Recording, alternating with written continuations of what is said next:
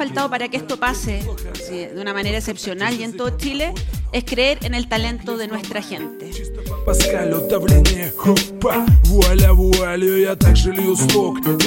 Mira innovaciones y si tenemos 10 casos como Mercado Libre. En...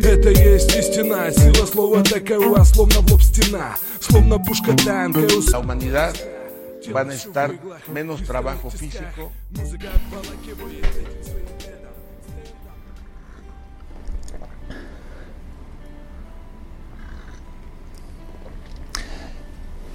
7.42 minutos de la tarde de Buenos Aires, República Argentina. Mi nombre es Fernando Johan y hoy estamos grabando el capítulo número 13 de este podcast y video canal en YouTube que hemos denominado en llamar Cómo cincelar en un mundo volátil. Estoy muy disconforme con cómo venía saliendo el sonido, así que estamos probando esta nueva configuración de audio. Vamos a ver cómo sale. Estamos aprendiendo, hemos hecho las pruebas necesarias, pero Ténganme paciencia. En el capítulo de hoy vamos a hacer como un follow-up al capítulo anterior, el capítulo número 12, así que si no lo vieron, vayan, véanlo y después ven este. Vamos a tratar de que sea cortito, vamos a tocar un montón de temas salpicaditos, pero no se preocupen, porque cada uno de eh, los temas que vamos a ver ahora van a tener su propio capítulo desmenuzado y quizás hasta con, algún caso si me da el tiempo de prepararlo.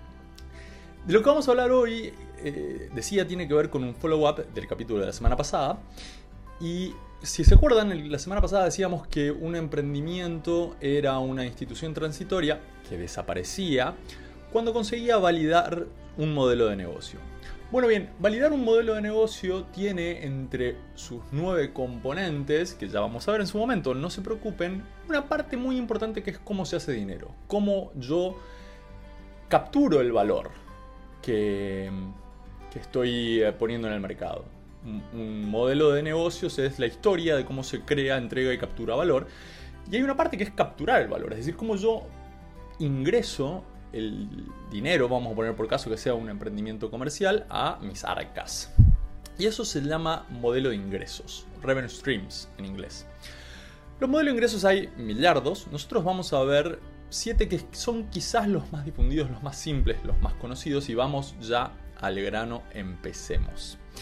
El primer mm, modelo de ingresos es la venta directa. La venta directa es muy sencillo, yo tengo algo que produje o tengo algo que compré y se lo vendo a alguien. También puede ser algo que yo doy como servicio, por ejemplo, pinto casas. Entonces, Alguien me contrata, pinto una casa, es una venta directa. Yo tengo algo, vendo algo, el valor lo capturo mediante la compra efectiva a la, hora de la entrega del valor. Estoy con energía medio alta porque estoy tratando de que entre todo en los más o menos 10 minutos que, dura cada capítulo. Luego está el modelo de... Ese es el, primero, ¿no? la venta directa. El número 2 es... Estoy, estoy medio... Vamos a bajar un poco las revoluciones. Vamos a acomodar un poco acá. Bien. El número 2 decía es, entonces, el pago por uso. El pago por uso es cuando se da, es posible cuando yo tengo infraestructura de algún tipo que puedo disponibilizar a los otros. Esa infraestructura puede ser física o no. ¿Qué quiero decir con infraestructura física? Yo puedo permitirle a la gente usar mi salón de fiestas, por ejemplo. La gente viene, usa el salón de fiestas me paga. Pero eso también podría permitirles usar algún tipo de infraestructura, algún desarrollo previo que eh, sea intangible, como por ejemplo el mecanismo a partir del cual se hace algo. en, determinada eh, área artística o de expresión eso se puede dar. Así que para, cobrar por uso generalmente yo no participo, yo simplemente tengo la infraestructura disponible y la disponibilizo a quien quiere pagar por ella. El tercer modelo de ingresos posible es eh, la suscripción. La suscripción es eh, un modelo viejísimo, se, vendían revistas por suscripción, uno pagaba todos los meses lo mismo y la revista llegaba todos los meses. En la suscripción hay un contrato en donde periódicamente yo voy a hacer un desembolso de dinero, en este caso un desembolso, y vos te comprometes a cierto nivel de servicio, que, puede tener rangos. O sea, uno podría decir, mira, yo me comprometo a, brindarte servicio cada vez que usted enfermes, por ejemplo. No, es exactamente, pero vale el ejemplo. Ustedes se pueden suscribir y no usar el servicio, sin embargo estar suscrito. Uno paga por el potencial de usar, hasta cierto límite. Bien, uno paga por el potencial de usufructar ese valor, pero hasta cierto límite. La suscripción que uno paga en Spotify, en Netflix, en el servicio de suscripción que ustedes quieran, en una lista de mailing. Hay, hay muchos, muchos emprendedores que hacen dinero con una lista de mailing. Eh, eso es independiente de que yo lo use o no lo use. La suscripción se paga independientemente del uso, pero siempre hay un límite en la cantidad que yo puedo usar. Bueno, si yo dispongo de cierta, cierto capital, yo ese capital lo puedo eh, prestar con un interés. Esto no solo es eh, en el caso del, dinero, digamos. Yo, puedo prestar el capital, que puede ser un capital simbólico, en función de que vos me pagues un interés sobre lo que yo te estoy prestando. Eh, ese modelo con, minucia se puede convertir, por ejemplo, en un modelo de leasing, en donde yo te doy el capital a vos, vos me vas pagando y me vas pagando un interés sobre las cuotas que me vas, digamos, erogando. No se preocupen demasiado, sepan que existe el, modelo de, préstamo o de leasing o, siempre depende de lo mismo. Yo tengo un capital disponible y lo disponibilizo a los demás. Y la forma en la que voy a ganar dinero es con un interés por sobre esa disponibilización que hago al otro. El otro nunca me paga full price, quiero decir. Estoy yendo rápido, lo sé. Recuerden, esto cada uno va a tener su capítulo eh, particular.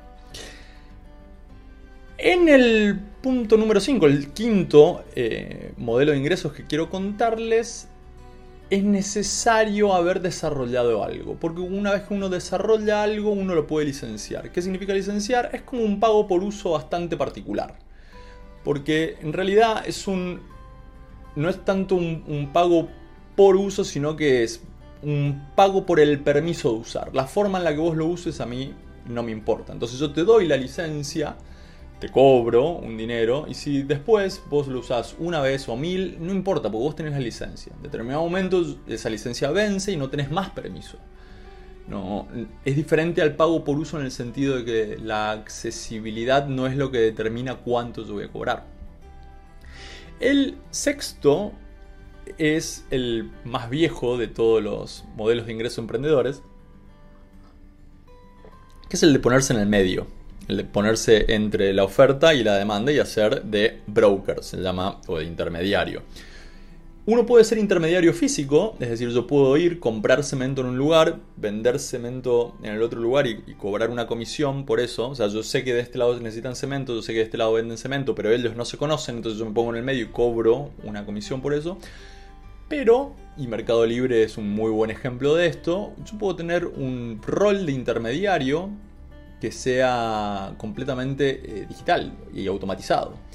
Por supuesto, es, Mercado Libre hoy se ha convertido en un marketplace hecho y derecho, pero es a consecuencia de hacer de intermediario mucho, no, no al revés. Y el séptimo, que, el séptimo modelo de ingresos que les quiero contar, es quizá el que está en mayor crisis. Cuando por ejemplo, cuando Internet nació, se creía que absolutamente todo iba a vivir de la publicidad. Los medios de comunicación durante muchísimo tiempo vivieron de la publicidad y hoy les cuesta. Hoy el modelo por suscripción en los medios por publicidad está demostrando ser más efectivo. La publicidad es un modelo de ingresos que sostiene muchísimas industrias, pero debe tener la habilidad comercial como para hacer valer la cantidad de espectadores que tiene. Si yo no tengo comunidad, si yo no tengo un espacio de gente que mire la publicidad, no hay forma de que un, cliente diga si yo quiero hacer publicidad en tu revista, en tu sitio, en tu programa, en tu podcast, el que quiera eh, publicitar en este podcast, nada, no tiene permitido si yo no tengo comunidad, no tengo atracción, no, tengo interés suficiente para eso, eh, es muy difícil que la publicidad soporte este, este modelo de ingresos que yo estoy tratando de tener en mi modelo de negocios. Y siempre en estos casos el más grande es el que gana. Y hoy estamos en presencia de jugadores muy grandes en el mundo publicitario, con lo cual decidir el modelo de ingresos de publicidad puede ser una,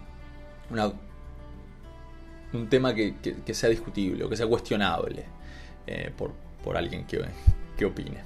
Así que ahí está, siete modelos básicos de, de ingresos.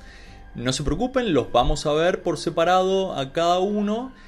Y eh, bueno, quería hacer la aclaración, sí que obviamente estos siete modelos se pueden combinar y, hay muchísimas combinaciones y no son los únicos que hay, hay más modelos de ingresos más sofisticados, pueden buscar por su lado en internet. Nosotros vamos a hacer un capítulo para cada uno y espero que si alguno les interesó lo puedan ver en ese momento. Eso es todo por hoy, nos vemos en el próximo capítulo. Chao.